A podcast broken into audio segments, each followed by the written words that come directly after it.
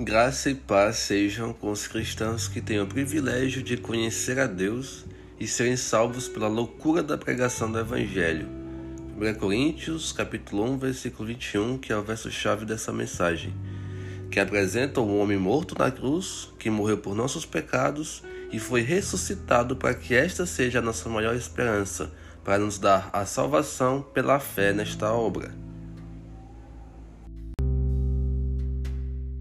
Há enorme sabedoria nisto, em todo o plano de salvação. Uma pergunta surge nos corações e nas mentes de muitas pessoas incrédulas, inclusive surgiu na minha e foi respondida. Se Deus é onisciente, por que ele criou o homem sabendo que ele ia pecar? Por que não criou em forma divina sem possibilidade de pecar? A resposta para isso é bem simples: porque ele não quis. Aprove a Deus criar o homem do jeito que ele é e quando este caiu, foi induzido ao pecado pela serpente, que metaforicamente é o diabo, passou a necessitar de salvação. Mas essa salvação não viria por suas próprias mãos, porquanto o salário do pecado é a morte, e quem está morto não pode salvar a si mesmo. Haveria de existir um ser humano que pudesse pagar o salário da morte por nós. E houve um homem nascido de uma adolescente virgem que nunca havia tido relações com nenhum homem, nem com seu noivo José.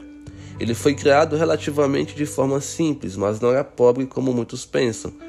Foi instruído acerca da Torá, a lei mosaica, brincou, sorriu, chorou, sofreu e amou. Foi um ser humano como qualquer outro. Estava sujeito às mesmas dores, problemas e aflições que nós. Ele foi 100% homem, apesar de ser 100% Deus.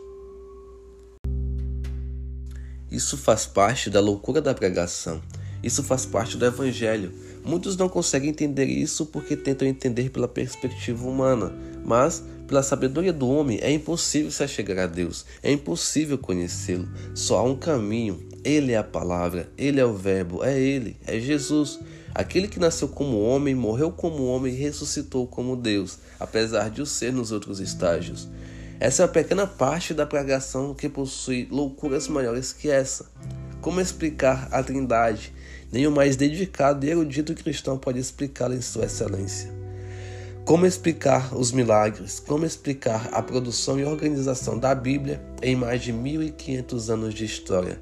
escrita por mais de 40 pessoas em locais distintos, tempos e culturas distintas, para pessoas distintas, e tudo isso se encaixar de forma que nos mostra a criação do mundo, a queda do homem, a origem do mal, do pecado, a escolha da nação santa Israel, como ela se rebelou, e por isso foi dado ao gentil que somos nós a oportunidade de ser salvo, e como, por através de um homem, de uma morte, todos os nossos pecados foram levados.